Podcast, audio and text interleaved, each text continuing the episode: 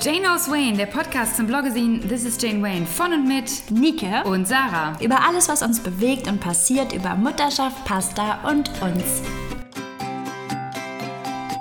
Jetzt haben wir vorher noch darüber gesprochen, dass wir nicht aufnehmen könnten und dass das unsere größte Sorge ist. Und was ist passiert? Ey, Jetzt wir- reden wir und reden Wir wir. haben 20 Minuten gelabert, dass die Schwarte kracht und haben nicht auf. Ich habe nicht auf Aufnahme gedrückt. Ich kann das gerade überhaupt nicht verarbeiten. ich verkraft. Das ist ungefähr so, wenn man einen Artikel schreibt, man drückt auf Speicher und der ist weg. Das ist mir diese Woche schon wieder passiert. Ne? Das ist so schlimm. Ich weiß gar nicht, was mit So unserem ein Backend Downer. los Das ist. ist ein, ein ganz schlimmer Downer. Ja, und ich kann ja sowieso schon gerade nicht schreiben. Also Ja. dafür. Scheiße! Also, wir sind wieder hier. Schalalalala. Oh Mann, Sarah, es tut mir so leid. Hey, Nike, Das war jetzt ein ja. richtiges, ich habe dich jetzt quasi richtig interviewt, hatte ich das Gefühl. Ja, und da kann sich jetzt auch keiner beschweren. Mein Redeanteil war wirklich stark. Mann, scheiße, das müssen wir jetzt wieder hinkriegen. Aber weißt, nee, weißt du was? Es ist nicht schlimm, weil so ist das. Ja, also das ist so wie am Freitag die äh, Lehrerinnen äh, an der Schule meiner Tochter streiken und nicht der Unterricht nicht stattfindet, worüber sich mein Freund wieder aufgeregt hat, weil wir keine Betreuung haben sozusagen. Und für mich ist es einfach so, es ist so. Aber da sind wir ja eigentlich gleich wieder im Thema, Sarah. Da knüpfe ich jetzt an, wo wir eben aufgehört haben. Du hast ja wirklich gelernt, dich weniger zu stressen. Und ich bewundere das sehr, weil ich zwischenzeitlich mal, ich glaube 2021 gedacht habe, es könnte jeden Tag der Tag sein, an dem du mich anrufst und sagst, hallo, ich bin jetzt auch umgefallen und ich bleibe jetzt erstmal liegen. Aber vielleicht musste dafür auch der Kopf fast zerspringen. Also manchmal merkt man die Dinge ja vorher nicht. Also manchmal muss man ja wirklich, es muss körperlich werden, dass man, äh, weiß ich nicht, die schlimmsten Rückenschmerzen hat, Magenkrämpfe und so weiter, um zu verstehen, dass es so nicht weitergeht.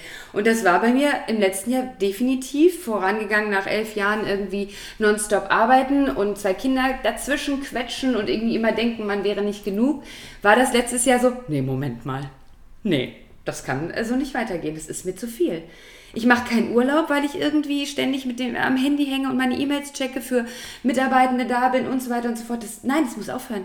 Ich werde, ich werde äh, so durcheinander in der Birne, dass ich gar nicht für niemanden mehr da sein kann. Gab es einen Schlüsselmoment oder hat sich das langsam, also die Erkenntnis so langsam eingefressen in dein Gehirn und an dir gerüttelt und gesagt, so geht's nicht? Ja, schon. Es war, die, es war also vorangegangen, unsere Beziehung, die auch so als auf freundschaftlicher Ebene so ein bisschen zu bröckeln drohte und ich wieder sofort bei mir landete. Das hatte ich im, im äh, Podcast davor und davor ja ähm, schon mal gesagt. Sofort wieder bei mir landete und dachte, ich würde die Schuld daran tragen, dass es dir nicht gut geht. Und du dann irgendwann zu mir gesagt hast, Sarah, es geht nicht um dich, okay? es geht um mich. Und ich war wirklich so, boah, Sarah. Wie behämmert bist du eigentlich? Du landest immer nur bei dir. Und aber nicht, weil ich mich so sehr, weil ich mich so gerne selbst zentriere, sondern weil ich immer denke, dass mein Handeln, und das ist von klein auf klein sozialisiert, ja, dass ich dafür verantwortlich bin, das. Und da war wirklich so, nein, stopp an dieser Stelle, ich werde, ich werde so traurig darüber, ich kann da, ich kann das auch nicht mehr schultern. Also auch schon wieder, ich landete schon wieder bei mir, gell? Ja, ne, das ist ja aber auch wichtig, ne? Und das war für mich ein Schlüsselmoment. okay. Und seitdem äh, liegt der Stecker tatsächlich meistens daneben, dass, ähm, als dass er steckt. Was hat sich verändert für dich seitdem? Ich bin viel entspannter. Ähm, ich suche in anderen nicht mehr, auch nicht in meinem Partner so sehr diesen, diesen Balsam, dass, er, dass mein Partner sagt, ich, ich trage dich jetzt und ich bin für dich da. Weil da kann er nur dran scheitern und da ist auch in der Vergangenheit auf jeden Fall dran gescheitert. Und darüber habe ich mich natürlich wieder auch, auch aufgeregt. Ich bin immer für andere da. Wer ist eigentlich für mich da? Also diese, diese Schleife. Und bin wirklich so, nein, Sarah, du musst das, du bist für dich verantwortlich jetzt. Ähm, du bist Mitte 30. Ähm, jetzt, jetzt ist die Zeit, um für dich da zu sein. Und in der Theorie haben Freundinnen und Freunde das in der Vergangenheit immer gesagt, so, mach das so, mach, du musst Urlaub machen. Und ich war so, ja, ja, ich weiß, ich weiß. Es musste bei mir in meinem Kopf, musste das Klick machen. Was glaubst du, warum ist dir das vorher so schwer gefallen, das einzusehen? Weil ich immer, und ich weiß, es, der, der Begriff ist auch total ausgelutscht, aber voll der People-Pleaser bin und war. Also noch schlimmer war. Ähm, und aber nicht im gesunden Sinne, sondern wirklich krankhaft und aber auch rein sozialisiert. Also ein bisschen klassische Mädchenerziehung, so sei so, dann so, mach dies, dann das. Ähm, das, da mache ich auch niemandem Vorwürfe und das, da bin ich auch total im Reinen mit. Aber natürlich ist das so. Also ich, ganz klar hatte ich immer das Gefühl, wenn ich das und das mache, sind die und die glücklich und das macht mich wieder glücklich. Mhm. Also ich habe es geliebt, mit 16 zu kellnern, weil ich da direkte Rückmeldungen hatte. Mhm. Oh, toller Service, toll gemacht, Mädchen. Also kannst du denn mittlerweile damit umgehen, wenn du feststellst, jemand mag dich nicht? Ja, total. Ja.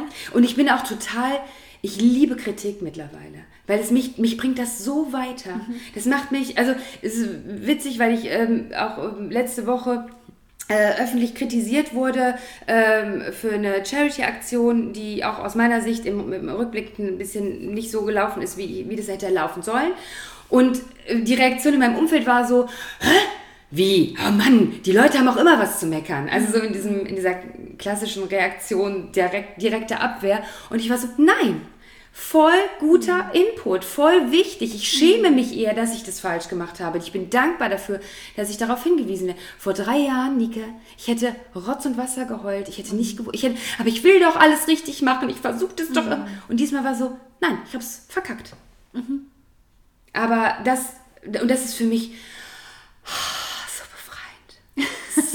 so, so, schön. Und deswegen hatte ich auch tatsächlich keinen Stress, auch wenn es doof ist, dass wir jetzt drei Wochen oder vier Wochen schon wieder diesen Podcast nicht aufgenommen haben. Voll okay, weil dieses Leben so viel dazwischen knackt und, und springt. Es geht halt einfach nicht. Und dann hattest du Corona, deine ganze Familie hatte Corona. Es war so rock bottom und wir waren oh. am Telefon. Du warst so, aber der Podcast. Und ich war so, egal, du, es geht dir nicht gut. Du musst jetzt gesund werden. Aber es war wirklich, es hat mich so genervt, weil ich dachte, Mann, jetzt haben wir es einmal geschafft, irgendwie uns eine Woche als Familie eine Auszeit zu nehmen, ähm, haben das richtig genossen. Ich habe gearbeitet, aber nicht viel mm. in diesem Urlaub. Und es war so schön und wir kamen nach Hause und kriegen direkt so die Retourkutsche dafür, dass wir meinten, ähm, Urlaub in den Bergen machen zu müssen. Ähm, wir sind mit der Bahn in Berlin angekommen wieder und dann merkte ich schon, dass es meinem Freund nicht gut ging. Und dann Mann. lag der flach und dann habe ich irgendwie noch ähm, mich auf den Beinen gehalten und musste auch mit Baby, irgendwer muss ja auch durchhalten. Ja. Und dann bin ich auch eingeknickt und dann das Baby auch. Und es war einfach nur, ich weiß nicht, wer sich das ausgedacht hat, dass alle gleichzeitig krank werden können. Krass, ne? Von ja, und dann auch irgendwie nicht komplett parallel, sodass es sich dann jetzt auch wirklich gezogen mm. hat über zweieinhalb Wochen.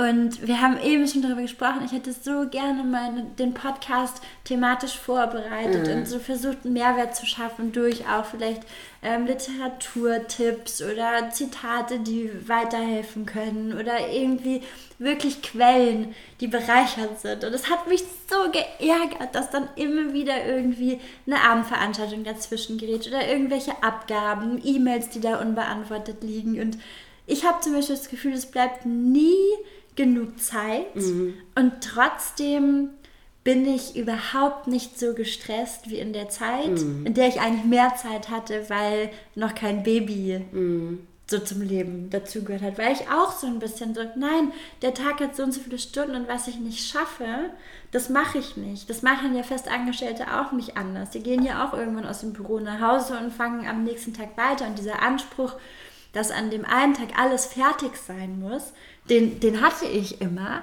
aber das geht halt nicht. Nein, dann bleibt halt irgendwas bei drei Viertel liegen und wird am nächsten Tag dann finalisiert. Aber das ist ja auch zu krass. Du hast mir das ja auch wirklich, ähm, auch in der Zeit, als Otto ganz, ganz klein war, immer gesagt, Sarah, jetzt bitte stress dich nicht, zieh den Stecker, du musst das und das jetzt nicht machen, es geht gerade nicht und so weiter und so fort. Ich, ja, das hat mich total beruhigt. Aber diese sich das selber zu raten, also sich selbst die beste Freundin auch zu sein, das habe ich wirklich zeitweise nicht hingekriegt. Und mhm. ich weiß nicht, ob es dir da ähnlich geht. Aber wie aber hast du es geschafft, das dann hinzukriegen? Würdest du sagen, du bist dir selbst die beste Freundin jetzt?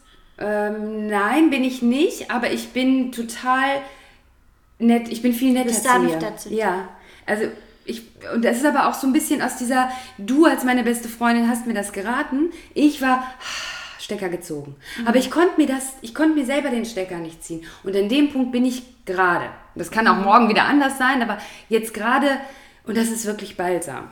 Schön. Aber hast du das, äh, äh, weil du schon sehr viel mehr gestresster warst als ich, dass dieser Podcast nicht wieder in der Kontinuität, wie wir uns eigentlich gewünscht haben. Ich konnte dich nicht richtig beruhigen, oder? Nee, ich habe ich hab halt, ich habe mit wenig Dingen gerade Probleme, mhm. aber Kontrollverlust, das hasse ich.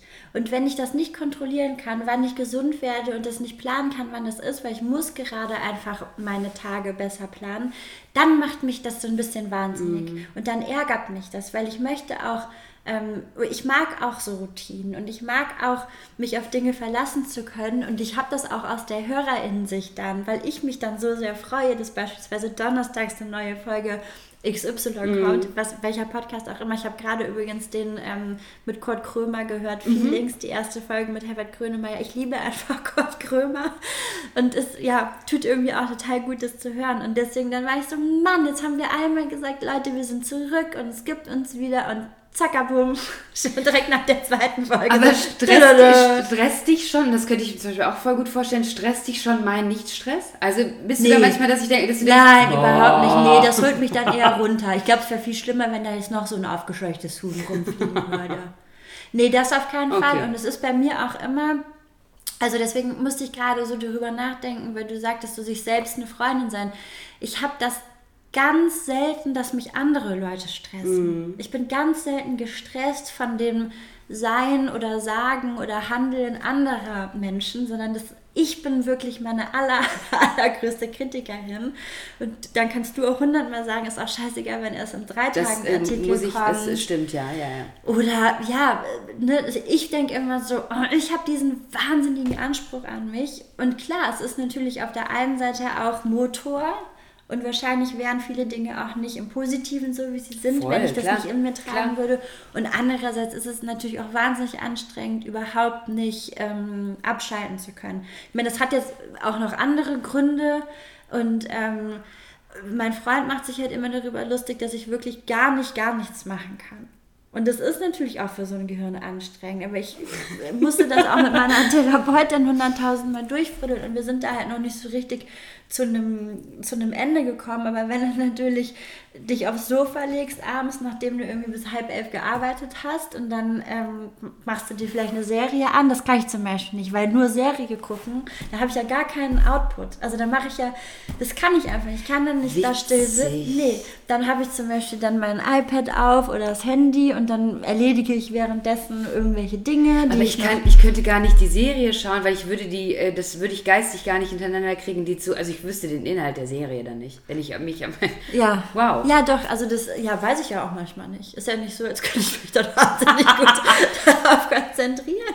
Das ist ja auch, ähm, ich war ähm, mal ähm, im Podcast vom Zeitmagazin. Ja. Und ähm, dann musste ich auch sagen, ich finde es immer so wahnsinnig erstaunlich, wenn Menschen so Name-Dropping beherrschen und so, ja, ich habe den Film von XY geguckt und dann, ähm, der ist äh, 1987 rausgekommen und der hat so und so viele Preise gewonnen. So. Und ich habe, also meine Aufmerksamkeitsspanne ist wirklich gering und dass ich mir überhaupt einen Namen merken kann und dann auch noch den Inhalt von so einem Film. Also du kannst mir den auch einen Monat später wieder hinlegen, das ist uns auch schon passiert. Mann, das dann ist mir so nach der Hälfte aufgefallen. Ich so, Kiri, ich glaube, ich habe den schon geguckt. Ich glaube, ich habe den schon mal gesehen, den Film. Das habe ich ganz schlimm bei Büchern. Ja, bei Büchern habe ich das auch, weil man da, weil ich da glaube ich auch so abschalte und das ist, kommt dann darauf an, ob es ein Sachbuch ist mhm. oder ob es mhm. ein Roman ist. Mhm. Ähm, aber da kann ich auch seitenweise lesen und ich lese, aber ich denke an was ganz anderes ja. und bin so scheiße. 27 Seiten für die Tonne. Ja, ich habe es gelesen, aber ja. ich weiß überhaupt nicht, was ja, passiert. Ja, ja. Aber dieses, also was mir eher zu schaffen macht, ist das Rastlose. Mhm. Das ist manchmal so anstrengend für mich und ähm, ja, das ist halt so ein klassischer Fall von, du sitzt halt am Schreibtisch und denkst, ah, ich mache mir jetzt mal einen Kaffee und dann steht man auf. In dem Moment, wo man sich umdreht, liegt da ein Stapelstein und räumt man dem erstmal weg. Dann geht man weiter und kommt an der Toilette vorbei und ja, denkt, ah, jetzt kann ich eigentlich auch mal auf Toilette gehen. Also es ist immer so eine Dauerschleife und dann, dann vergesse ich auch oft, was ich eigentlich ich machen ja, müsste. Mhm.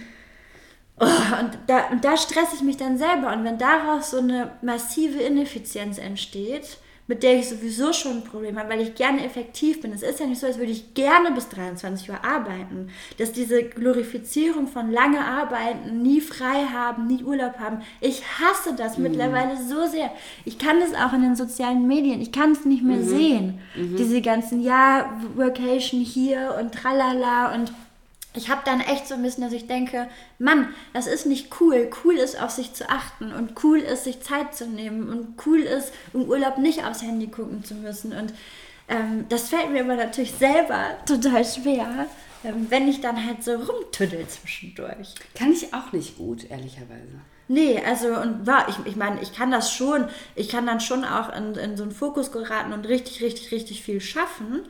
Aber es reicht mir dann nicht. Mhm. Also wenn, auch wenn ich dann nur eine Sache geschafft habe, dann denke ich so, ja, jetzt habe ich einen Artikel geschrieben und jetzt habe ich irgendwie hier irgend so einen Pitch gemacht, aber was denn jetzt? Es ist ja so eine Dauerwurst. Das hört ja nicht auf. Ich habe das eher tatsächlich am Wochenende, dass wenn wir am Wochenende nichts machen oder keine mhm. Pläne haben, dass ich dann wirklich wie so eine Grumpelkatze da ähm, rumtiger und meine ganze Familie wahnsinnig mache. Oder, Ach, wirklich? Ja, ich bin dann richtig, ich bin ein richtiger Kotzbrocken. Und dann, so, dann wissen auch, also keiner weiß so richtig, was ist mit der. Und mein Freund kann das mittlerweile ganz gut und sagt zu Sarah, was machen wir jetzt? Mhm. Können wir so noch irgendwas Produktives machen, damit du irgendwie.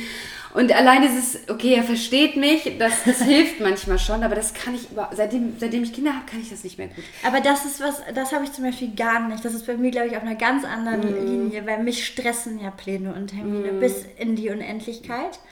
Ähm, es das, das ist was ganz anderes als mein, äh, meine persönliche Liste, die ich für mich irgendwie abarbeite oder dass ich mir das selber einteile und weiß, an dem Tag passiert das in der Arbeit und dann passiert das, aber in der Freizeit stressen mich Termine total krass. Ich kann mich auch gar nicht mit Freundinnen verabreden. Mhm. Das ist auch voll schlimm oft für mein Umfeld, aber wenn ich mich mal verabrede, ein paar Tage im Voraus, dann dann hoffe ich schon so sehr, dass, dass mir nichts, nee, nicht, dass die Person absagt, ich möchte die Person sehen, aber ich hoffe dann einfach so sehr, dass mir nichts dazwischen kommt. Okay. Dass ich in der richtigen Stimmung bin, dass ich mein Arbeitspensum geschafft mm. bekomme, weil das bringt ja auch niemandem was, wenn ich dann da sitze und an einem Ort bin, wo ich gerade eigentlich mental gar nicht sein kann, mm. weil ich mm. denke, ich müsste woanders sein. Und ich sage so ungern ab und mm. lasse so gerne jemanden hängen und deswegen liebe ich Spontanität und kann das viel, viel, viel besser. Aber ich bin halt so ein klassischer Typ.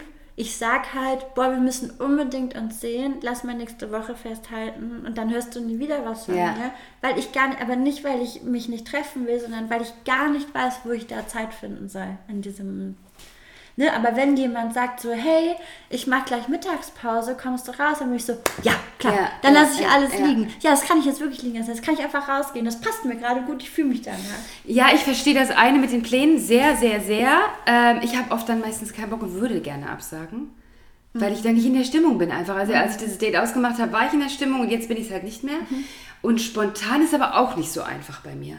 Also das ist halt krass, wie unterschiedliche ja. Charaktere aufeinandertreffen. Und ich finde es auch super spannend, dass wir da alle so unterschiedlich sind und dann aber ja auch in, in Erwachsenen, Freundinnenschaften ähm, ja, das sind ja auch, das sind ja auch totale Hürden, die man überwinden muss, wenn man sie halt schon bei sich selbst bleiben sollte und sich nicht selbst auslaugen oder aussaugen aber eben trotzdem natürlich auch respektvoll und, und wertschätzend mit anderen umgehen mm. und die Bedürfnisse mm, sehen. Und das übereinzukriegen, finde ich manchmal gar nicht so einfach.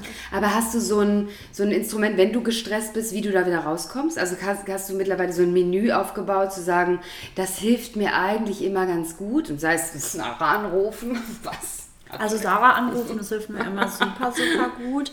Ähm, ey, das das klingt jetzt total banal, aber ähm, der Schneckengang hilft mir. Also wenn, ah, ja. ich, wenn ich merke, dass ich richtig, richtig gestresst bin, dann stehe ich auf und dann gehe ich wirklich so fünf Minuten in krasser Zeitlupe durch die Wohnung. So ganz bewusst. Ganz bewusst, mhm. weil es macht mich natürlich auch irre, weil ich möchte ja schnell gehen und es ist so wie bei einem kleinen Kind. Also gehen an sich ist ja schon komisch, weil man möchte ja schnell irgendwo hin. Also geht man eigentlich immer recht schnell und sich dann nochmal so zu verlangsamen und zu denken, boah, ey, ich krieg einen Rappel. Das ist sowas von langweilig gerade. Mm. Aber das hilft, weil die Atmung geht dann so ein bisschen runter und man levelt sich. Dann habe ich ähm, so Zeitwürfel, die helfen mhm. total gut. Ähm, der eine hat höhere Minutenzahlen, also ähm, das sind so Wecker, wie so Eieruhren. Ah, ich habe die letztens gesehen. Äh, Genau, äh, also so Foto. 15 Minuten, 20, 30, 60 und der andere hat kleinere, also eine Minute, fünf Minuten, Ah, ja. so in dem äh, Tonus und dann hilft mir das total, weil ich glaube ja, das Schlimmste, wenn man gestresst ist, ist, dass man in so einer Überforderung feststeckt und gar nicht mehr anfangen kann und nicht weiß, wo fange ich jetzt an und wie schaffe ich das, weil ich habe dann zum Beispiel auch parallel während des Machens Angst, was anderes zu vergessen. Und ich nehme mir dann Zettel und schreibe mir einfach die Dinge auf, die ich machen muss. Und das ist dann zum Beispiel E-Mail, ähm, als Elternsprecherin irgendwas zusammenfassen, ähm, weiß ich nicht, Instagram-Story aufnehmen, was weiß ich. Ich schreibe mir das dann auf und dann helfen mir diese Würfel, dass ich echt sage, okay, E-Mails belastet mich jetzt gerade krass, weil da sowas super dringend ist. Da gebe ich mir jetzt 30 Minuten und dann mache ich nur das und gar nichts anderes. Alles wird weggelegt. Ja. Ich muss aber auch nicht daran denken, wieder aus diesem Fokus rauszukommen, weil ja dieser Wecker bimmelt. Ja. Und dann nach 30 Minuten bimmelt der Wecker, dann kann ich den umdrehen und dann kann ich mir eine Pause einrichten mit dem anderen Würfel für zum Beispiel fünf Minuten und Ah. irgendwas Mhm, machen. Und wenn es was ist, es kann was sein für dich einfach, dass du kurz atmest, aber es kann natürlich auch was sein, was dich wiederum irgendwie ähm, ja, die ganze Zeit so aus der Konzentration zieht, dass du zum Beispiel denkst, die Wäsche liegt noch da oder ich müsste das machen. Das kannst du dann einfach in den fünf Minuten kurz machen und dann zurückkehren und wieder neu. Oh, da kommt unser Kaffee. Da, da, da. Und dann wieder neu ansetzen. Und es sind wirklich so, so, so Baby-Steps, Ja. die mir aus diesem Stress raushelfen oder auch, ähm, danke. Oh, da ist das Baby im Hintergrund. Du hast es doch nicht einfach alleine im Flur stehen lassen. Äh, mir, helfen Listen, mir helfen Listen auch krass. Äh, weil eine Liste hat zum Beispiel bei mir den Effekt, dass ich, wenn ich sie abgearbeitet habe, habe ich voll das Erfolgsgefühl. Gefühl. Oder ich finde, mit einem Erfolgsgefühl geht es sich besser in den Feierabend. Ich habe auch mit allen Listen und Kalender und das ist total ungewöhnlich. Und es hat auch super viele Jahre gebraucht, bis ich das eingerichtet hatte, weil zum Beispiel sowas wie Excel oder so, damit kann man mich ja wirklich in die Wüste Also bei jagen. mir ist es eher handschriftlich. Boah, das ist so schlimm. Ja, ja handschriftlich immer, aber als Zusatz. Also nicht als alleiniges Tool. Und ich habe aber ähm, To-Do-Listen, also als App, ähm, zusammen mit meinem Partner. Was muss erledigt werden? Da steht drin, was brauchen die Kinder, Winterstiefel.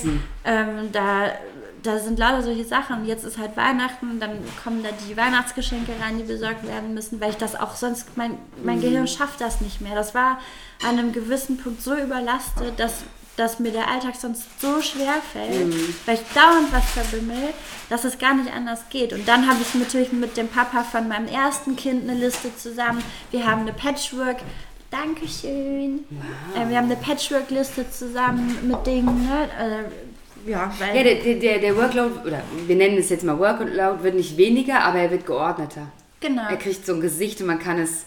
Ja, absolut. Ja. Und so ist das ja so wie bei den Kalendern. Ich habe mit dir einen Kalender, wir haben einen Patchwork-Familienkalender, wo dann so Geburtstagseinladungen oder sowas drinstehen oder Schulveranstaltungen. Und ich habe mit Kiri aber auch einen Kalender mit meinem Partner, damit der halt weiß, so, okay, Niki ist jetzt an vier Abenden die Woche verabredet oder wegen der Arbeit unterwegs.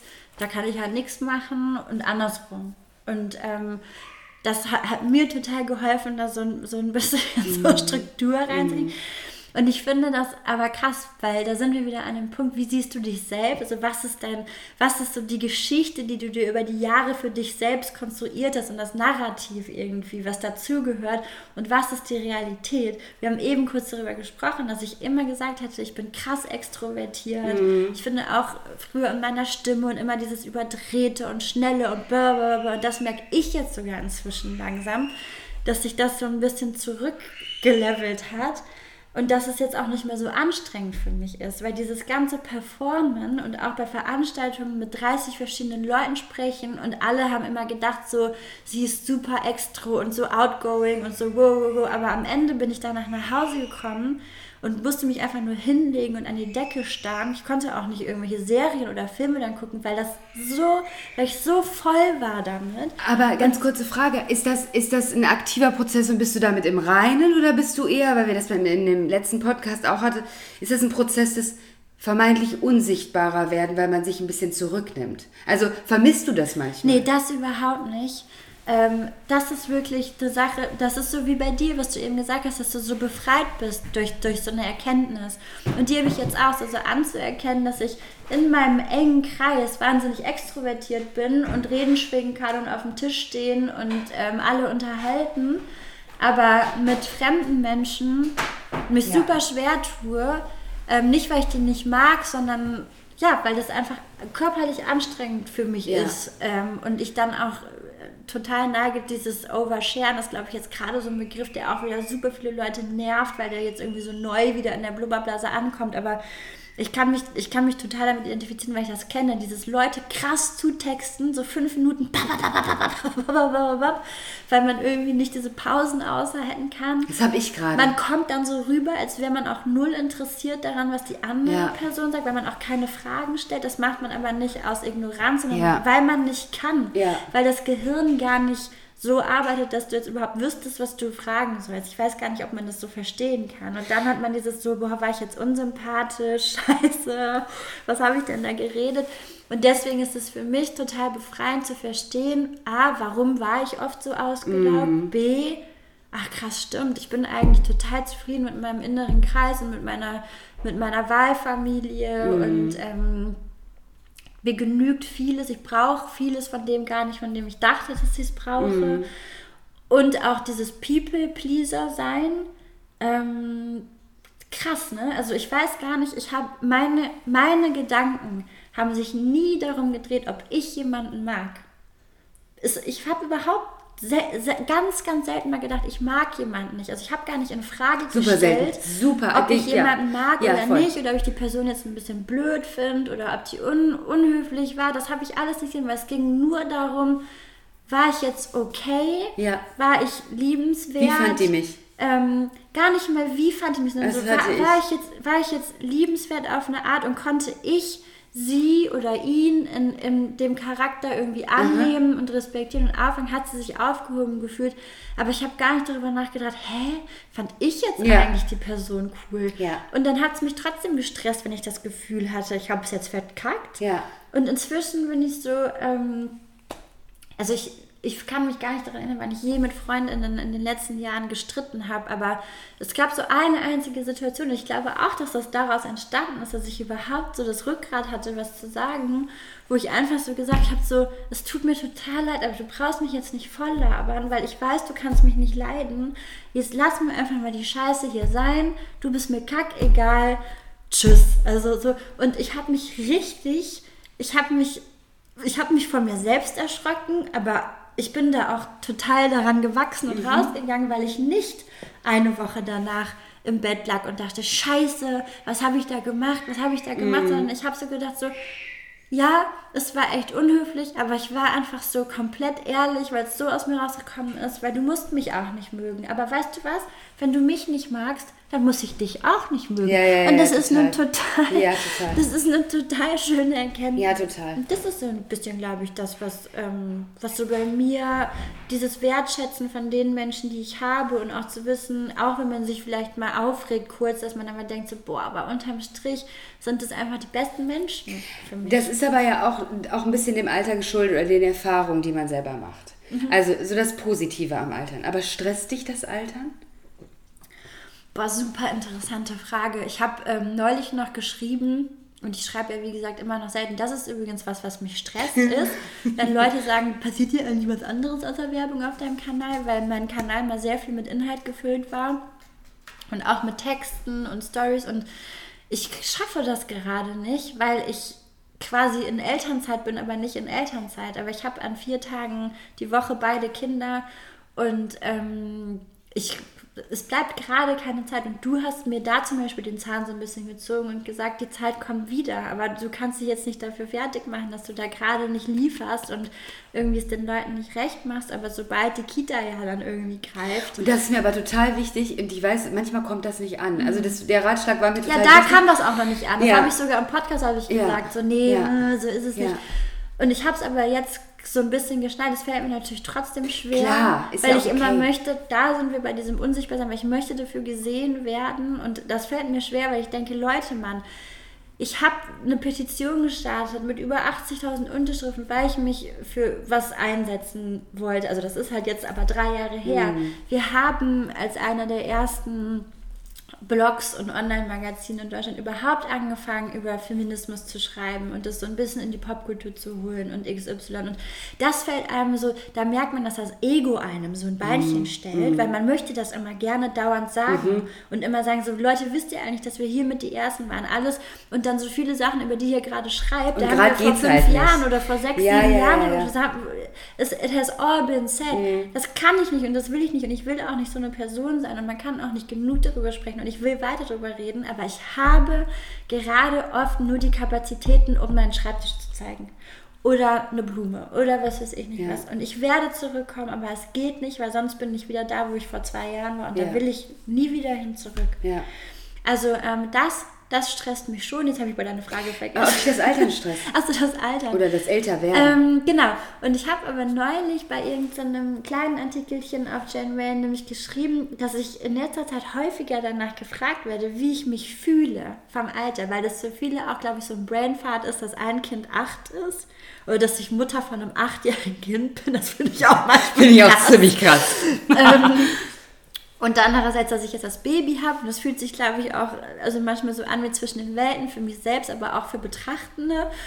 Und ich habe das Gefühl, ich bin so neutrum. Weil normalerweise antworten die Leute, ach, das ist nur eine Zahl im Pass, ich fühle mich wie Anfang 20 oder es gibt, ich kenne auch Freunde, die sagen, ich fühle mich eigentlich viel älter, weil ich habe mit diesem ganzen Getüdel gar nichts mehr am Hut und so.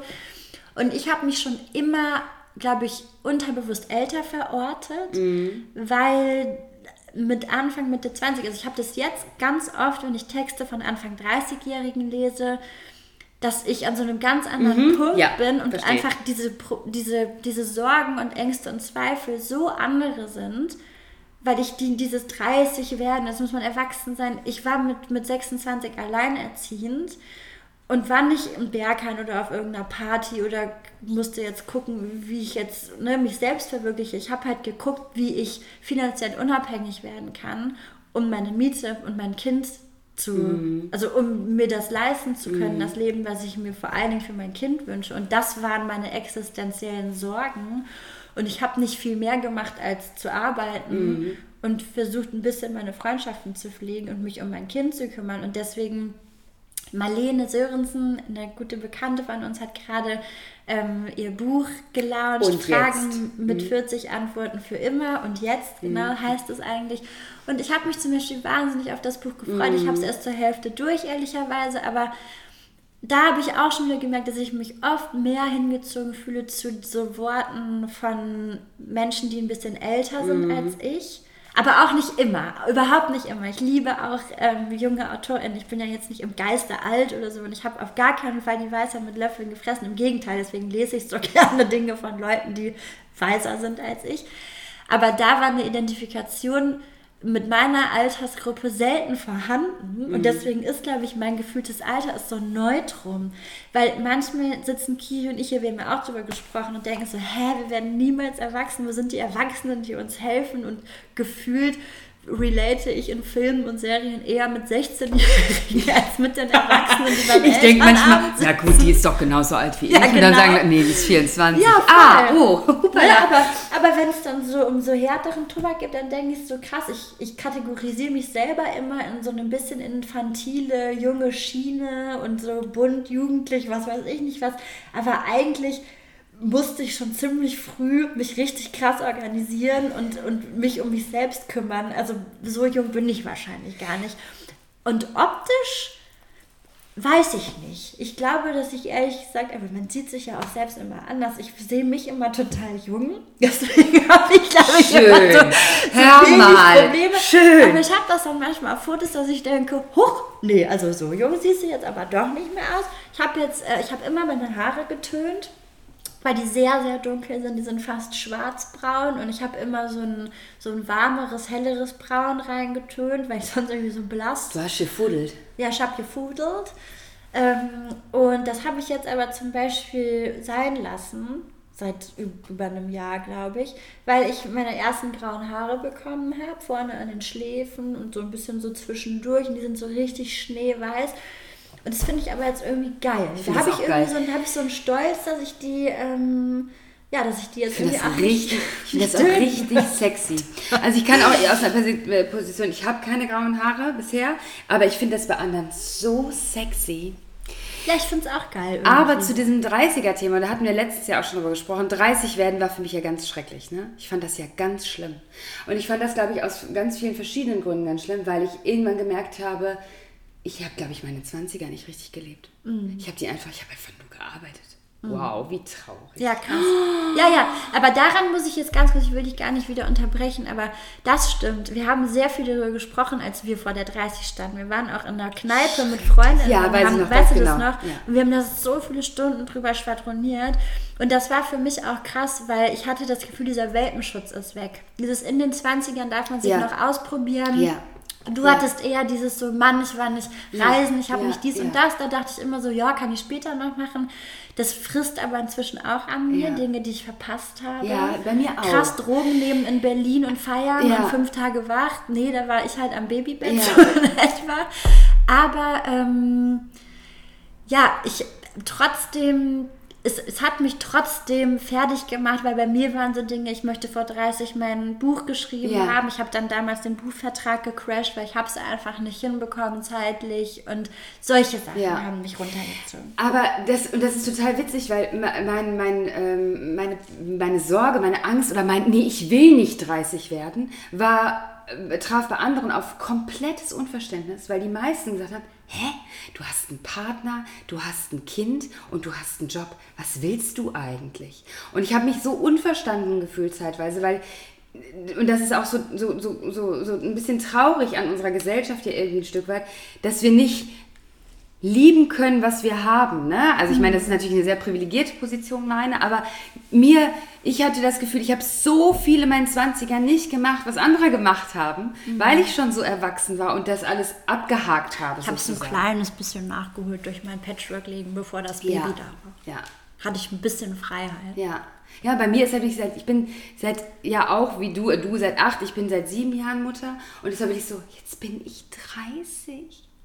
Scheiße, was kommt denn jetzt? Scheiße. Ja, ich verstehe das total. Ich merke mittlerweile bei mir, dass das weniger an diesem Alter hängt. Als bei mir war zum Beispiel der krasse Struggle. Ich war mir sehr sicher, dass ich, dass dieses eine Kind genug ist und dass ich mein Leben so richtig geil finde und alle Freiheiten, die da dazugehören. Und ähm, mein Freund hat sich aber krass ein Kind gewünscht noch, also ein zweites Kind, weil also er, er hat ja zwei Kinder jetzt, aber ein Baby, ein eigenes Baby. Und ähm, ich, ich habe das jetzt nicht meinem Freund zuliebe bekommen, Gottes Willen, aber das waren, das waren jahrelanges drüber sprechen und reinfühlen und okay. Und ich bereue das in keiner Sekunde, das muss ich echt dazu sagen. Es war eine gute Idee, weil das ein richtig witziger Typ ist, dieses Ist er. Baby. Richtig witzig. Aber die Angst davor, vor dieser Veränderung, war echt, die saß krass tief. Und ich hatte auch während der Schwangerschaft oft so Momente, weil ich unsere Freiheit durch dieses Patchwork-Leben, einerseits diese krasse Familie zu haben, die uns so hält und die uns alle so trägt und wo auch Lios Papa Teil davon ist, der mit uns zusammen auch manchmal, ne, also wir feiern alle Feste zusammen, wir treffen uns, wir stehen beim Fußballspiel, also es ist eine, eine große Familie, die sich aber gegenseitig diese Freiheiten gibt, weil ich kann, ich kann dann drei Tage auf LSD sein, blöd gesagt. Ich bin jetzt auch 34, da kann man jetzt sowas auch mal ehrlich sagen, ja. Bin total gegen Drogen, aber das ist für mich ein Teil. Ich habe sowas nicht gemacht, als ich jung war und habe das spät für mich entdeckt. Und das ist mir aber, das, das, aber solche Sachen, ich muss jetzt nicht jedes halbe Jahr auf LSD irgendwo rumhängen, aber ich hätte zumindest gerne die Möglichkeit, es zu tun, wenn ich denke, es würde mich mal wieder weiterbringen, so wie es das schon ein paar Mal getan hat. Und das kann ich jetzt gerade nicht, aus meinem eigenen Verantwortungsbewusstsein Ja, raus. verstehe ich. Ich habe jetzt nicht ein sechs Monate altes Baby und rufe meine Mutter an, ob die aus Nordrhein-Westfalen mal kurz hier hinkommen kann und drei Tage babysittet. Weil Mami muss rauf. Nee, klar, nein, das ist jetzt auch dramatisch dargestellt und ich, oh Gott, ich will jetzt auch überhaupt nicht über Drogen reden, aber das, nehmen wir das jetzt einfach mal stellvertretend, einfach Erfahrungen, die Eltern von jungen Kindern einfach mal kurz nicht machen können. Man kann nicht einfach mal kurz vier Tage alleine nach Dänemark oder ist ja egal welche Reise. Ob es jetzt eine Reise zum Mond ist oder eine Reise irgendwie Ja. ist, oder, oder ne, es, es geht halt nicht. Klar kann man auf Konzerte gehen, man kann auch feiern gehen. Natürlich geht das alles für einen Abend. Aber wenn ich dann am nächsten Tag morgens wieder aufstehen muss um sieben, dann ist mir persönlich nur wenig damit geholfen. Ja, voll. Und das ist für mich so ein, so ein, so ein Altsein gerade, so ein gefühltes Altsein, so ein gefühltes wieder so fest, so gebunden zu sein an so Strukturen, ähm, was ich was ich krass finde und was mich jetzt noch nicht so stört nach sechs Monaten, aber wo ich so langsam merke, ist so wie in Berlin leben. Ich bin so langweilig, ich bin krass boring und ich brauche echt überhaupt nicht viel, aber schon allein die Möglichkeit zu haben, hier alles unternehmen zu können, weil jeden Abend irgendein Konzert ist, weil irgendwelche Ausstellungen sind. Selbst wenn ich es nicht mache, Ja. psychologisch ist Ja. es wichtig für mich. Es ist dann deine Und Entscheidung. Diese, dieser Ja. Bremsblock gerade, der macht mir mehr zu schaffen, als dass ich 35 werde nächstes Jahr. Optisch. um nochmal auf die Optik zurückzukommen. Ähm, ach so, ja, also nur, nur um das kurz abzuschließen, das ist natürlich eine krasse Überlegung, wenn man ein achtjähriges Kind hat, was ein richtig knusper, knusper Charakter auch irgendwie geworden ist und mit dem man halt zusammenlebt und es eine helle Freude ist. Ich empfinde das 0,0 als Belastung. Ich finde das einfach nur so bereichernd. Und dann hat man den halt aus dem Gröbsten raus und dann bindet man sich ein Baby ans Bein. Ne? Das muss ich jetzt einfach mal so drastisch sagen. Da war ich echt zwischendurch so, was habe ich mir denn dabei gedacht? Was stimmt denn nicht mit mir? Da musste ich echt erstmal wieder das Baby bekommen und sehen, wie cool das auch ist und wie Total. viel einem das auch gibt, um das überhaupt wieder verarbeiten zu können, dass ich jetzt auf so eine Schnapsidee gekommen bin. Aber das ist zum Beispiel wirklich der Grund, warum, also ein drittes Kind, abgesehen davon, dass es finanziell aus Platzgründen und sonst überhaupt nicht in meine Realität passen würde. Nein, ich bin so glücklich, dass mein zweites Kind drei ist und dass ich, dass es demnächst wieder mehr um mich geht. Ne? Also das finde ich so befreiend, diese Vorstellung und so toll, dass ich kann es kaum erwarten. Also ein drittes Kind jetzt wäre so, Nika, wenn ich nochmal auf die Idee kommen sollte, ja, dann sagst du einfach, Sarah, denk noch mal ganz genau nach. Weil mancher, manchmal hat man ja diesen Impuls, ne? Dass dieses, dieses, ah, vielleicht doch noch, das wäre schön, wenn es klappen könnte. Nein, so ist alles super. Es ist alles super. Ja, voll. Ich kann das, nee, ich, wir haben schon mehrmals darüber gesprochen, weil ich finde Hormone erstaunlich. Also ich hätte wirklich, also ich hätte wirklich, ich wäre wirklich äh, zu Thomas Gottschalk gegangen zu wetten, dass, dass ich nicht nochmal ein Kind bekomme. Und dann bist du auf einmal, war ich so verliebt und alles ist so toll und ich dachte so, Menschenskinder noch eins, das wäre doch jetzt eine richtig klasse Idee. Also und deswegen bin ich manchmal so, Sarah, lass es mich jetzt sterilisieren, weil auf mich ist überhaupt gar kein Verlass. Ich hätte gedacht, ich bin die safeste Person, die nicht auf die Idee kommt, noch ein Kind in die Welt zu setzen. Und jetzt habe ich richtig Angst davor, dass ich in einem Jahr oder so denke, hör mal, der ist so easy. Weil muss man ja auch sagen, Ja, der klar. ist ja auch so easy. Ja, na klar. Der schläft jede Nacht zwölf Stunden. Was, der lacht den ganzen Tag. Ich bin so, scheiße. Es wäre ja eigentlich ganz praktisch, wenn der jetzt eine Spielkameradin oder einen Spielkameraden hätte, damit ich nicht wieder acht Jahre lang das selber alles machen muss, sondern damit vielleicht die Kinder auch mal irgendwie im Kinderzimmer verschwinden und sich da mal miteinander irgendwie beschäftigen. Da habe ich wirklich, manchmal denke ich so, da muss mich jemand von abhalten. Du musst dann auch sagen, Nike, überleg mal, noch ein Zimmer mehr kannst du dir nicht leisten. Ähm, noch ein Studium mehr kannst du dir auch nicht leisten, hast nämlich nichts zurückgelegt. Also das ist total Also- übergriffig von mir, aber ich halte zwei Kinder unter zwei wirklich für eine so dermaßen krasse nee, Nummer. Nee, nee. okay, dass du auch, ich, nee, ähm, das möchte ich sagen. Nee, das würde ich auch auf keinen Fall Ja, machen. also ich, Aber so ähm, zwei, drei, so drei Jahre Abstand vielleicht. Mhm. Das Ding ist, ich bewundere, ich finde das so geil, wenn Leute sich das dran, aber ich kenne niemanden, der nicht komplett im Arsch ist. Mhm. Der nicht komplett Der verschwunden die ist. Verschwunden. Zwei Kinder unter zwei hat. Ähm, wie gesagt, ich möchte, um Gottes, jeder soll das machen, wie er möchte. Das ist total wow. Aber ich, ich kann für mich beantworten, das hätte mich zerstört. Ich hätte, nee, ich muss dir sagen, ich hätte zu viel Angst um meine Beziehung. Weil ich finde schon Ja, und um mich einfach. Also, wow, So oh handeln manchmal, das finde ich okay. Ich hätte um mich auch nicht ganz so viel Sorge, weil ich immer wüsste, so, okay, der Papa ist, ne, ist auf jeden Fall eine gute Wahl. Der nimmt einem richtig viel ab.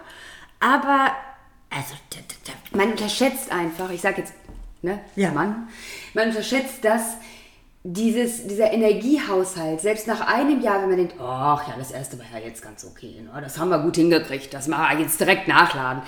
Diese, diese Batterie, die wird leerer und ich, ich lasse mich gern vom Gegenteil überzeugen, bestimmt, und es kommt auch auf die Lebensrealität an, absolutely.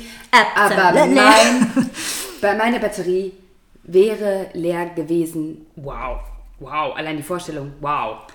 Ähm, Sarah, Ein Selbstzerstörungsmechanismus wäre das bei mir gewesen. ich möchte kurz, weil ich möchte nicht, dass wir ein Baby-Podcast werden. Nee, ich auch nicht. Wir müssen das Weil unterbrechen. es gibt nämlich voll geile Podcasts von Eltern. Unterschiedliche. Mama Lauda, von. Evelyn Weigert. Yes. Ähm, mehr kenne ich, glaube ich, jetzt doch nicht. Little Years, Little Years auch haben auch einen. haben immer noch einen. Ja, ich glaube, äh, da Weiß ich nicht nicht so genau. regelmäßig.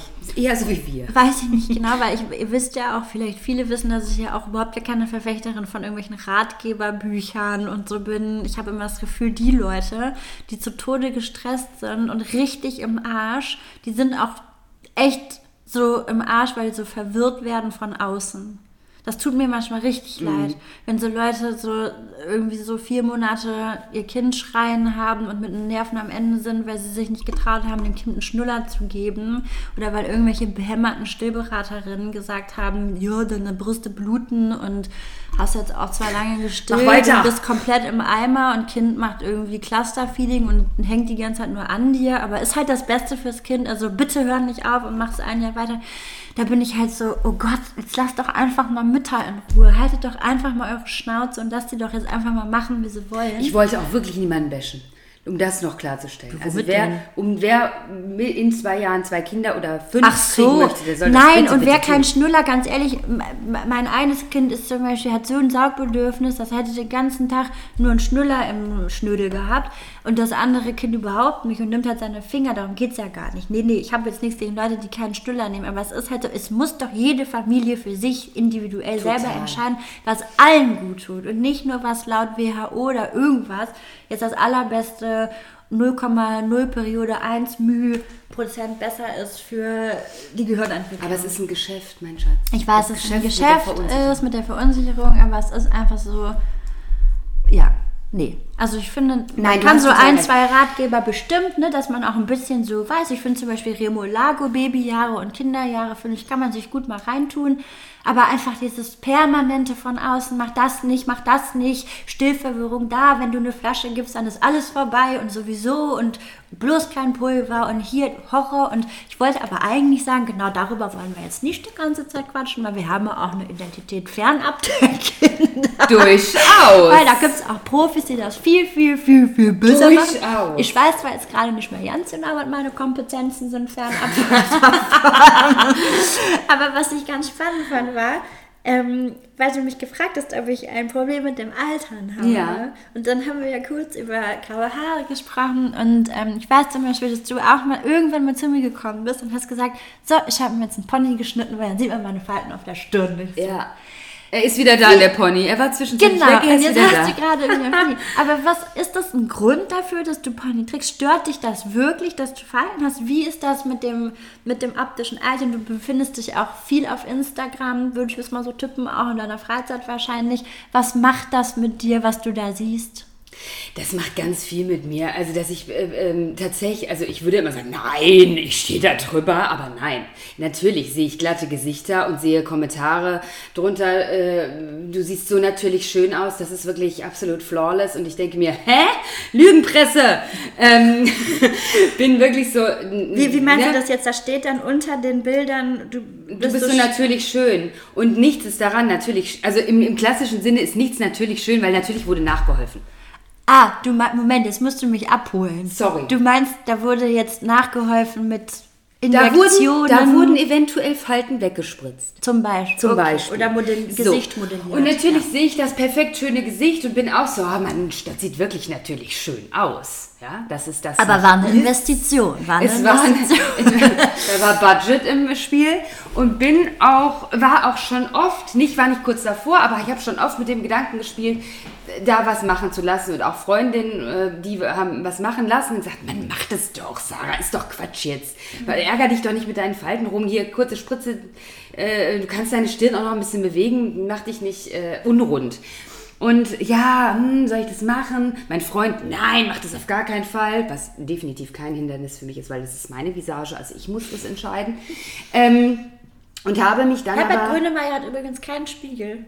Das fand ich sehr interessant. Ach ja, das finde ich auch Vielleicht muss man einfach mal alle Spiegel abhängen und sich nur fühlen. Ja gut, aber ich habe ja die Kamera. Ja, das scheiße. Ähm, naja, auf jeden Fall habe ich natürlich schon auch festgestellt, dass ich auf meinen Fotos nicht so aussehe, ne? wie manch andere. Ja, das habe ich auch auf die Und ähm, mein, ja. musste aber tatsächlich für mich feststellen, dass mir die Gleichheit der Gesichter, die auf, äh, ins, zumindest auf Instagram äh, stattfindet, auch nicht meinem Schönheitsideal entspricht. Also ich möchte nicht diese voluminösen Lippen haben, die ähm, cheeky Wangenknochen und all das, sondern ja, ich habe mir Ich einen Pony schneiden so lassen. Dinge sind so hochgezogene Augenbrauen, so Bella.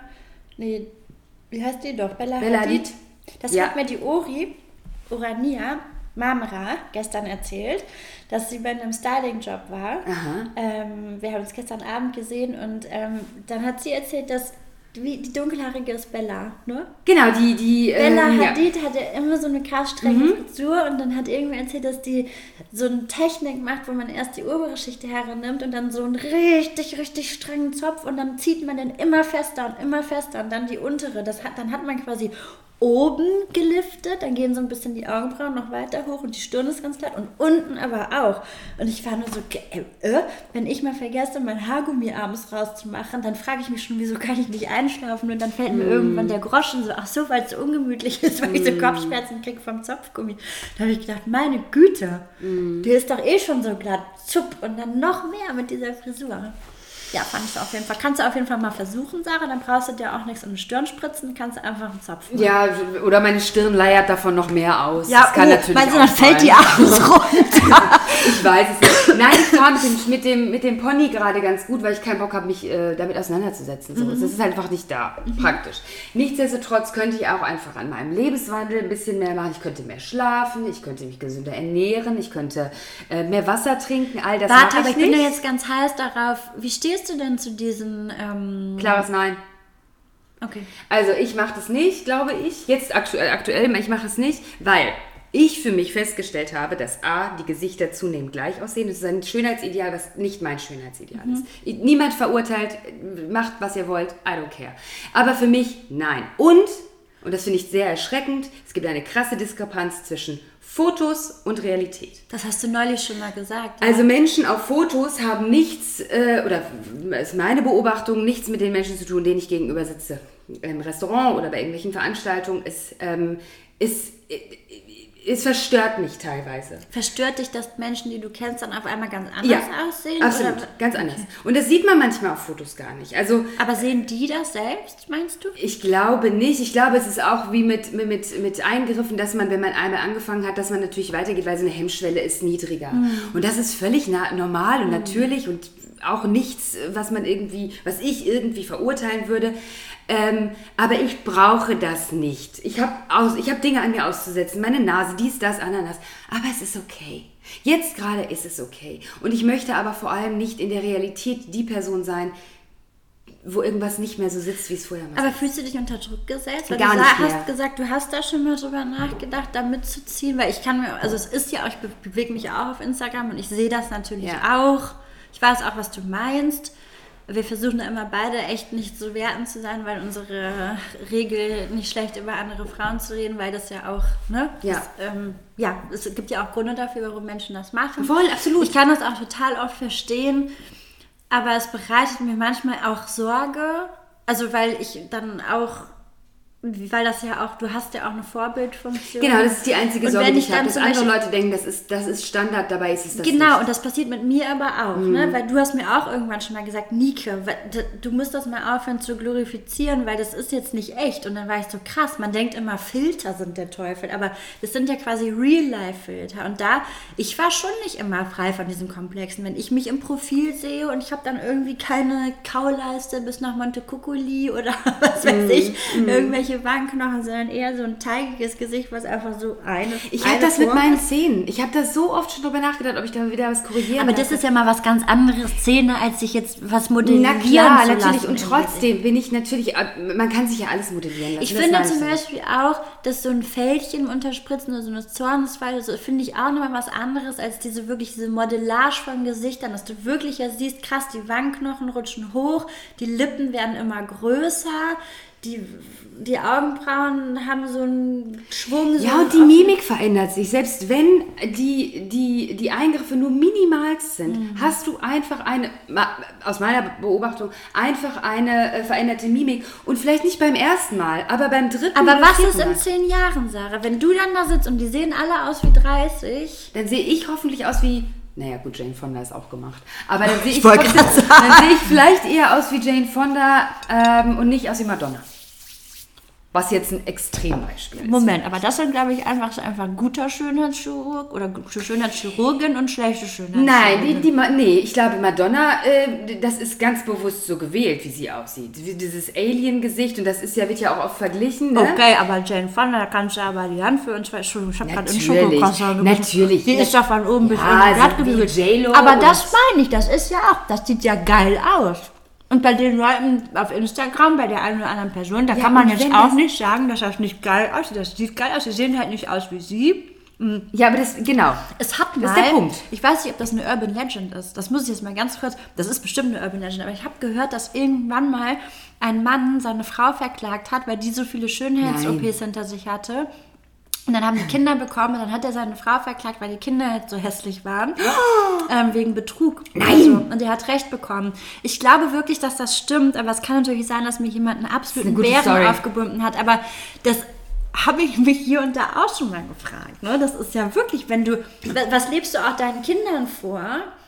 Wenn du deinem Kind schon vormachst, dass deine Lippen zu schmal sind oder deine Nase zu groß oder was weiß ich.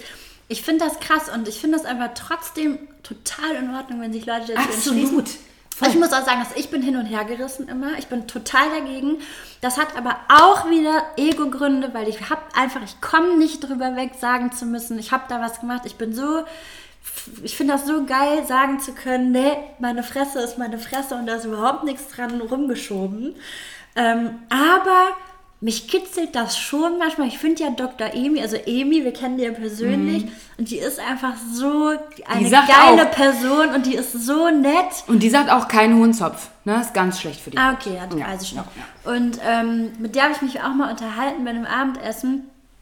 Und das ist halt so, ne, das ist jetzt, das ist dann so niederschwellig jetzt. Ich könnte jetzt auch mal bei Dr. Eva Absolut, sagen, klar. hey, ich könnte es mal probieren. Und das ist natürlich schon alleine dieser Fakt ist, manchmal denkst du, ach, so ein bisschen vollere Lippen. Ich habe mir schon so einen Tick eingefangen, also ich stehe immer so ein bisschen wie so ein Schwamm, dass die so dicker aussehen auf dem Foto und echt sind die viel dünner. ähm, da, da denke ich manchmal so, ach, weil andere würden es vielleicht gar nicht sehen, wenn ich einfach nur so ein bisschen symmetrischer die mache, weil die so krumm sind. Einfach nur symmetrisch, nicht dick. Und dann würde ich aber wahrscheinlich in einem halben Jahr sagen, hm, jetzt sind sie symmetrisch, jetzt vielleicht ein bisschen voller. Ne? Natürlich, das ist- das und ich bin immer, Fall. und ich bin manchmal persönlich enttäuscht, weil zum Beispiel Camille Chaillet, wird, man, wird die so ausgesprochen? Ich glaube, So, ich finde die kam im Kamin. ist überhaupt keine People-Pleaserin. Die muss man auch nicht sympathisch finden. Ist auch alles scheißegal. Aber ich finde die einfach, das ist eine saukoole Socke. Die ist richtig smart. Und was sie da macht, ich finde einfach, ich finde die großartig. Ne? Und ich fand die aber auch immer geil, weil sie einfach sie war. Gut, die ist vielleicht ähm, sehr dünn und wir wollen jetzt auch kein Skinny-Shaming oder so betreiben. Natürlich, mir ist schon bewusst, dass die, dass die krass in so ein Schönheitsideal reinfällt. Aber ich fand das immer sehr, weißt du, Klischee französisch, dass sie einfach so war, wie sie war. Und ich bin fast hinten rübergefallen, als ich dann eines Tages auf ihr Instagram-Profil gehe und gesehen habe, jetzt hat sie auch Lippen. Enttäuscht dich das? Es enttäuscht Ja, mich richtig krass. ich. Das hat mich, da war ich so, Kamil, du hast so ein riesengroßes Gehirn, du bist so erfolgreich, du hast einen richtig heißen Typ an deiner Seite. Nicht, dass das jetzt irgendwie, das ist wirklich scheißegal. Ja, das spreche ich auch aus Erfahrung. Das ist wirklich scheißegal, ob man einen Typ hat oder nicht. Aber ihr wisst, was ich meine. Da bleibt jetzt kein Auge trocken, da ist jetzt wirklich nach außen betrachtet, ne, kein Mangel. Und dass so eine Person immer noch das Gefühl hat, nicht auszureichen, weil es ist doch nichts anderes als das, dieses Gefühl, nicht auszureichen, nicht jugendlich genug Ja, am zu Ende des sein, nicht wahrscheinlich, wahrscheinlich, ja. ähm, was auch immer, das hat mich so geknickt. das hat mich richtig, da, da war ich wirklich geknickt. Und das ist so ein Ding, ich glaube, deswegen finde ich es auch total in Ordnung, sowas zu machen. Aber ich finde nichts so ätzend wie Choice Feminism. Also jede Entscheidung, die ich als Frau oder marginalisierte Person treffe, ist absolut schon alleine durch den Ja, Umstand durch den ähm, Mhm. feministisch, weil das ist natürlich Bullshit, weil wenn es den Druck nicht gäbe und wenn das alles egal wäre und wenn man nicht Profit aus und Unsicherheiten schlagen würde, dann würde man wahrscheinlich nicht auf die Idee kommen, Ja. sich zu verändern oder da irgendwas vermeintlich korrigieren zu lassen. Ich finde aber sehr wohl, dass Feministinnen unfeministische Entscheidungen treffen dürfen. Ich finde Schönheitschirurgie, ästhetische Chirurgie oder Spritzen, Hyaluron, ich kenne mich überhaupt nicht richtig aus, Botox gehört dazu. Ich halte das für absolut anti-feministisch, aber total in Ordnung, wenn Feministinnen einfach nicht hundertprozentig in ihrem Leben immer nur das vermeintlich Richtige machen. Ähm, nur das zu verkaufen als etwas, was feministisch Total. ist, finde ich hochgradig gefährlich. So nach dem Motto so, hey, ich bin so frei und ich bin so cool und ich kann selber über meinen Körper entscheiden. No, you don't. Ja, Das ich, glaube, aber ich glaube, die Reflexion darüber, die, ähm, die hilft einem auch vielleicht ein Stück weit, ne, für sich das zu beantworten. Und wie gesagt, ich finde das, sehe ich das auch übermorgen wieder ganz anders. Da bin ich total äh, äh, im Reinen mit mir, Ja. da, darüber, äh, mit mir, äh, darüber bei mir zu urteilen.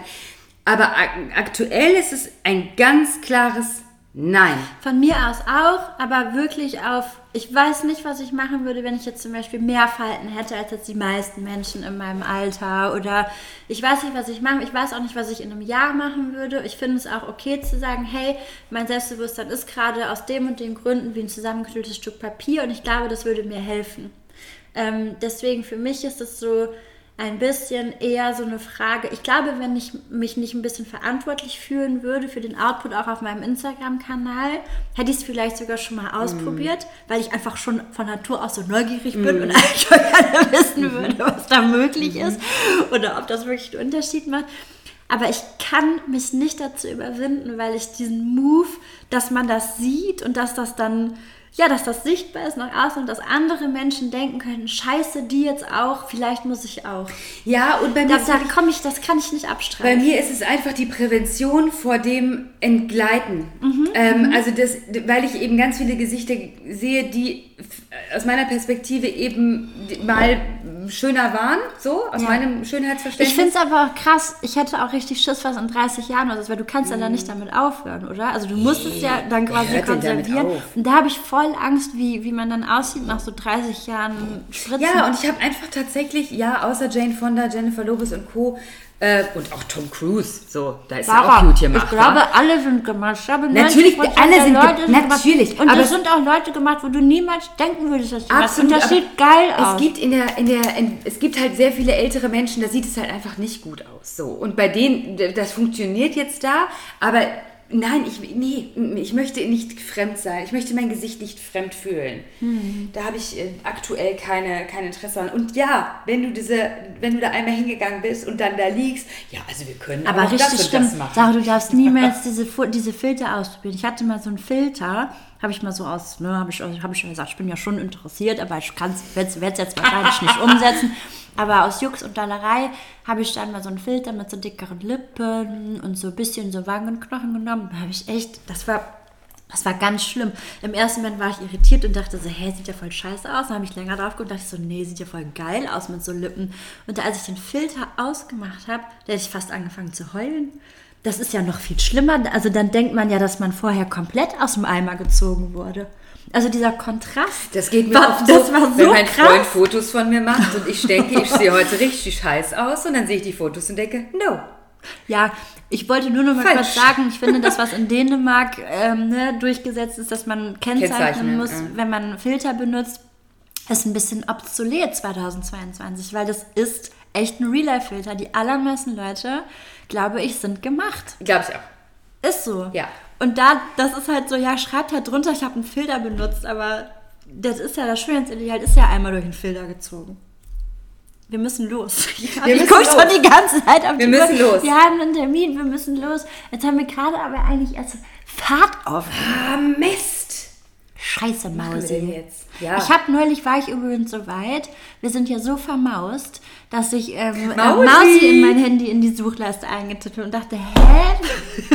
Süß. Ich habe ich hab gedacht, du wolltest jetzt Bill und Tom äh, in Podcast Ach so, einladen. na, ich glaube, dass ich Bill und Tom von Kaulitz jetzt so toll finde. Ich habe dann noch mit Mareike Kaiser kurz drüber gesprochen, weil ähm, wir uns gefragt haben, wie kann man das mit sich vereinbaren, mit den Werten, die man hat, wegen Topmodel und Heidi Klum und so, aber mir ist das scheißegal. Ist mir scheißegal. Ich kann auch nicht immer nur super krasse Sachen konsumieren, die jetzt einwandfrei sind. Es ist mir scheißegal. Ich liebe Tom und Bill Kaulitz. Ich liebe die beiden. Ich finde die so sympathisch und das war Die Liebe aufs erste Hören, weil ich habe das erst, glaube ich, vor zwei Monaten kennengelernt, weil alle haben drüber gesprochen und irgendwann war ich so, ja, dann höre ich jetzt auch mal rein, damit ich mitreden kann. Und dann haben sie sich begrüßt mit Na Maus, Hi Maus und dann war ich so, oh, noch mehr Mäuse. Oh, das ist mir so sympathisch. Ja, und seitdem, muss ich ganz ehrlich sagen, ist das meine Hintergrunddudelei, so beim Arbeiten und so. Und ich freue mich einfach, jede Woche die zu hören, weil ich die einfach total sympathisch finde. Kleiner Tipp, also für alle, die jetzt Ja, Sarah, wir sind die einzigen, glaube ich, die das nicht gehört haben oder nicht hören. Okay, meinst du, das Nee, das bräuchte ist völlig. äußern, ja? Nee, das ist so wie, ich bin wirklich, ich liebe White Lotus. Ich finde die Serie so geil. Ich hasse es, dass immer nur montags eine neue Folge kommt. Und immer wenn ich das sage, ist, hä? Ja, klar gucke ich White Lotus. Also ich gucke es nicht, aber jetzt habe ich einen Serientipp. Achso, nein, nee, ist richtig, finde ich richtig geil. So richtige Satire. Das ist richtig, das ist arschgeil. Aber dabei wahnsinnig ästhetisch. Aber dabei kann man nicht ins iPad gucken, also man muss es gucken. Weil, also ich kann, ach, was Also ich kann, Frage. also ich, kann so persönlich kann dabei auch andere Sachen. Ich habe mir jetzt, ich gucke jetzt auf Netflix die ganze Zeit 90er Jahre Filme, Ja, Schön. wo die Liebe hinfällt mit Jennifer Aniston und habe jetzt ganz viel Mona Lisas Lächeln auf meiner Merkliste Mhm. und werde jetzt die 90er, ich weiß gar nicht, ob Mona Lisas Lächeln aus den 90ern ist, aber du weißt, was ich meine oder ihr wisst. Du weißt aber, dass jetzt wieder die Saison anfängt, wo wir ähm, feministische Filmkritiken lesen und wo all diese Filme zerrissen werden. Ja, weil das, absolut. Ja. Ich wollte es dir nur sagen, nein, du nein, bist nein. auch alt genug, Nein, damit umzugehen absolut. und das zu das reflektieren. Zu manchmal, nee, das zu schauen ist auch wirklich oft so, uff, ich ist hab, es. Ich habe ja eine Bridget Jones-Schwäche, ne? Ah, nee, die habe ich. Doch, und eine Hugh Grant wegen. Und alle sind so, der Typ ist so zum Ja, Kotzen. und hatte ich mal, ist vorbei. irgendwie Ja, ja, träumen, ja, ja. Mhm. Ja, mhm. Gut. Ja. Ähm, wir hören jetzt auf an der Stelle und dann, wir machen das jetzt einfach so abrupt, weil dann könnt ihr euch auf nächste Woche freuen, weil da kommen wir auf jeden Fall dazu und dann geht es einfach direkt weiter. Ab Nahtlos. sofort, jeden Donnerstag. Mhm, Wir haben ähm, ähm, Fragen eigentlich noch von ähm, Leuten, ähm, also von euch Das zum Beispiel. Und das Woche, ist oder? mega, das ist jetzt mega gemein, dass wir das jetzt nicht mehr machen, weil wir es, glaube ich, einfach nicht schaffen, weil wir wirklich zu spät sind zu diesem Termin, Sarah. Warte, ich komm, pass auf, ich suche eine schnell, ja? Eine einzige. Ich stelle dir eine einzige von diesen Fragen. Und zwar stelle ich dir die Frage. Mm, mm, mm, mm, mm. Dim, dim, dim, dim, dim, Dim, dim, dim, dim, dim, dim, dim, dim, dim, dim, dim. Nee, lass ich sein. Wir schneiden den ab, den Podcast, wo wir gesagt haben, schön, machen einfach Stopp. Okay, Weil hast du alles schon gesagt. Okay. YouTube-Druck und so. okay. Ja. Gut, Nike. Abrupter Abbruch hier an dieser Stelle. Ja, bis zum nächsten Mal. Tschüss.